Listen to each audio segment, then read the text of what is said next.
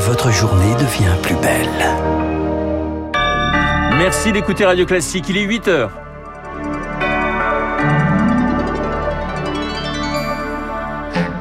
La matinale de Radio Classique avec Renaud Blanc. Peut-on encore sauver la paix en Ukraine? Emmanuel Macron est à Moscou aujourd'hui. Objectif, enclencher la désescalade avec Vladimir Poutine. Emmanuel Macron qui sera demain à Kiev.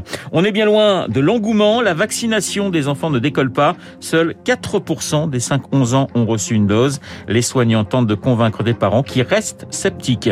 Et puis, le scandale des EHPAD prend de l'ampleur. Après Orpea, c'est au tour du groupe Corian d'être mis en cause par des familles de résidents. Radio classique. Et le journal de 8 heures nous est présenté par Lucille Bréau. Bonjour Lucille. Bonjour Renaud, bonjour à tous. C'est l'affiche du jour. Emmanuel Macron et Vladimir Poutine face à face. Une mission diplomatique à haut risque pour le président français. Il est attendu à 16h à Moscou pour s'entretenir avec son homologue russe. Au menu, la situation en Ukraine. Une conférence de presse est prévue à l'issue de cet échange. Pour le préparer, Emmanuel Macron a eu une nouvelle fois Joe Biden au téléphone hier soir. L'objectif est double selon l'Elysée, aller au fond des choses et trouver un chemin de désescalade, Marc Tédé. Cette rencontre est en soi une bonne chose, fruit des efforts de Paris pour maintenir le dialogue avec Moscou, analyse un observateur. Mais bien que président en exercice de l'Union européenne, Emmanuel Macron aura du mal à se faire entendre, explique Jean Radvani, spécialiste de la géopolitique de la Russie. Les Russes considèrent que l'Europe s'est remise à l'OTAN et donc à la direction américaine en matière de politique étrangère. Donc, il n'y a plus de voie européenne selon les Russes. Au cœur des discussions avec Moscou, la question du Donbass aux mains des séparatistes pro-russes. Emmanuel Macron pourrait demander un assouplissement des règles aux sept points de franchissement de la ligne de front. Cela concerne les civils qui vivent de part et d'autre, mais pas de mesures spectaculaires à attendre, estime Florent Parmentier, secrétaire général du Centre de recherche politique de Sciences Po pas forcément un, retrait d'un certain nombre de troupes de la frontière.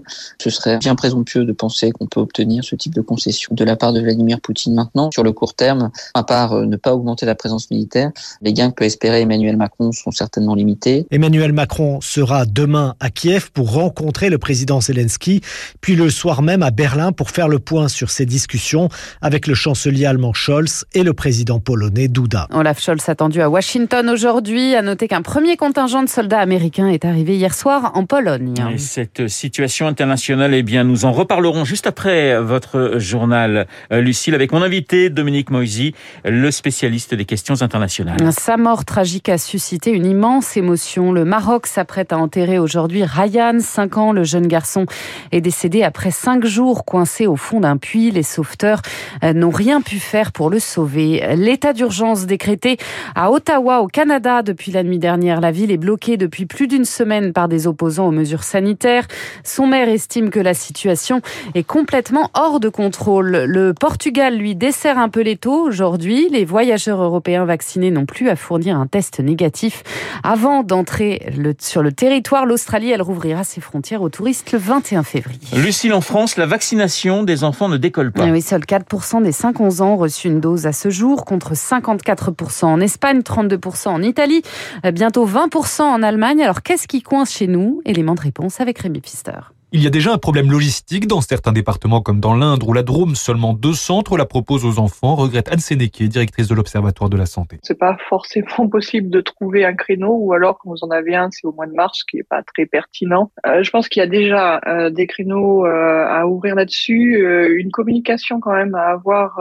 On a entendu beaucoup de choses, que ça servait à rien, mais aujourd'hui le rapport bénéfice-risque est très en faveur de la vaccination. Les études sur des millions d'enfants américains montrent désormais que le vaccin est sans risque, mais certains parents hésitent encore. Pourquoi vacciner mon enfant alors qu'Omicron circule partout? Pour le pédiatre François Marie Caron, le problème c'est qu'il y a deux mois, l'argument du gouvernement était de dire que cela freinerait l'épidémie. Or, je pense que c'est pas une raison pour vacciner des enfants. Ce motif-là a dû freiner les parents. On vaccine des enfants parce qu'ils ont un bénéfice direct. Hein. On va pas protéger pour Omicron. De toute façon, c'est trop tard. On va protéger pour si jamais il y avait un autre virus derrière. Moi, ce qui m'inquiète le plus, c'est que les enfants à risque, on n'est qu'à 12%. Ils risquent des formes graves. Hein. Moi, j'ai encore un enfant qu'on vient d'hospitaliser qui avait une cardiopathie qui n'était pas bien. Hein. Son hôpital, le CHU d'Amiens, va mener une opération de communication à la rentrée. Des flyers seront distribués aux sorties d'école un vaccinobus spécialement dédié aux enfants va aussi voir le jour. Plus de mathématiques au lycée face à la baisse du nombre de jeunes de première et de terminale qui suivent cette matière, en particulier chez les filles. Jean-Michel Blanquer se dit prêt à ajouter des maths dans le tronc commun. La matière peut être suivie en spécialité aujourd'hui, mais elle n'est plus obligatoire depuis la réforme du lycée de 2019, portée pourtant par un certain Jean-Michel Blanquer. Vous écoutez Radio Classique, il est 8h05. Le scandale des EHPAD s'étend. Après Orpea, c'est au tour du groupe Corian d'être mis en cause par des familles de résidents pour des faits de maltraitance. Sarah Saldman, l'avocate à l'origine d'une première action collective visant Orpea, va en lancer une nouvelle contre le premier groupe privé français de maisons de retraite, révélation du Parisien. Anne elle aurait recueilli des dizaines de témoignages. Accompagnés de photos insoutenables, tous dénoncent des repas rationnés, un manque criant d'hygiène, de surveillance et de soins dans certaines des presque 300 maisons de retraite gérées par Corian en France. Et ce n'est pas la première fois que ce groupe est visé par des plaintes. Déjà pendant le confinement dans un de ces établissements, la mort d'un tiers des résidents en un temps record avait conduit à des recours en justice de la part de familles, sans résultat pour l'instant. Des accusations que la directrice générale Sophie Boissard balait d'un revers de la main ce matin dans les colonnes des échos.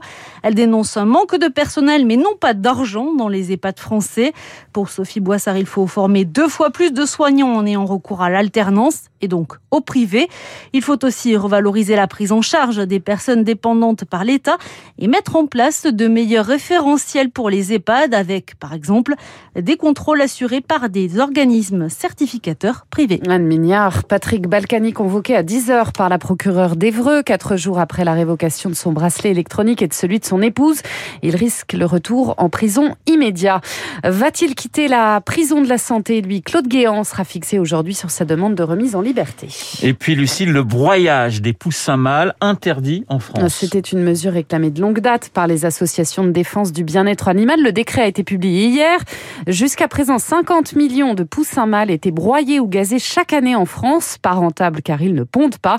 Baptiste Gabory, la filière va devoir s'adapter. Oui, les cinq couvoirs spécialisés dans la fourniture de poules pondeuses aux éleveurs ne vont pas hein, sauver les poussins mâles, mais ils vont déployer une nouvelle technique, celle de l'ovosexage, des matériels qui permettent de déterminer le sexe des embryons dans l'œuf et donc d'éliminer les mâles avant même leur éclosion. Une technologie qui va rendre les poules et donc les œufs plus chers, 2 centimes de plus pour une boîte de 6 œufs. Et c'est un risque pour la filière selon Étienne Gagnuron, vice-président de la FNSEA. Si le consommateur refuse de payer le surcoût et que ce même consommateur va acheter des œufs qui viennent d'autres pays euh, d'Europe, bah, les, les, couvoirs français fermeront parce qu'ils seront réduits à, à, néant en termes de compétitivité euh, par d'autres pays qui travaillent euh, avec des conditions moins disantes. Les couvoirs ont jusqu'au 31 décembre pour appliquer l'ovosexage. Les associations, elles, saluent la mesure mais regrettent un manque d'ambition comme Léopoldine Charbonneau, directrice de l'ONG CIWF. Le décret là prévoit des exceptions, par exemple, qu'il n'y ait pas à la fin d'élimination des poussins pour euh, l'alimentation animale. C'est une exception qui nous paraît euh, pas acceptable. S'il y a une erreur avec la méthode de sexage, on permet l'élimination. Bon, bah, Est-ce qu'il ne faudrait pas l'encadrer un petit peu plus aussi? L'interdiction du broyage des poussins mâles est en vigueur en Allemagne également depuis ce début d'année. Baptiste Gabory, c'est la première fois qu'elle se confie à un média étranger. La joueuse de tennis chinoise Peng Shuai a accordé un entretien à l'équipe en marge des Jeux Olympiques. Elle soutient qu'elle n'a jamais disparu. Elle affirme aussi qu'elle n'a jamais accusé un haut dignitaire du Parti communiste chinois d'agression sexuelle. Sur les pistes, une deuxième médaille ce matin pour la France. L'argent pour Johan Claret, deuxième de la descente masculine devant le Suisse Beat Feuz. Johan Claret, 41 ans, plus vieux médaillé olympique de l'histoire du ski alpin. Et puis notre porte-drapeau Tessa Worley dispute en ce moment la deuxième manche du slalom géant chez les Dalmes. Elle est arrivée septième de la première. Elle peut encore décrocher une médaille. Elle devrait s'élancer d'ici quelques minutes. Merci Lucille, on va suivre ça avec beaucoup d'intérêt. Il est 8h09 sur Radio Classique. Dans un instant, nous allons retrouver l'édito politique de Guillaume Tabar et puis mon invité, le conseiller spécial de l'Institut Montaigne, il est chronique et Roséco, c'est Dominique Moisy pour évoquer la situation en Ukraine et le voyage du chef de l'État français à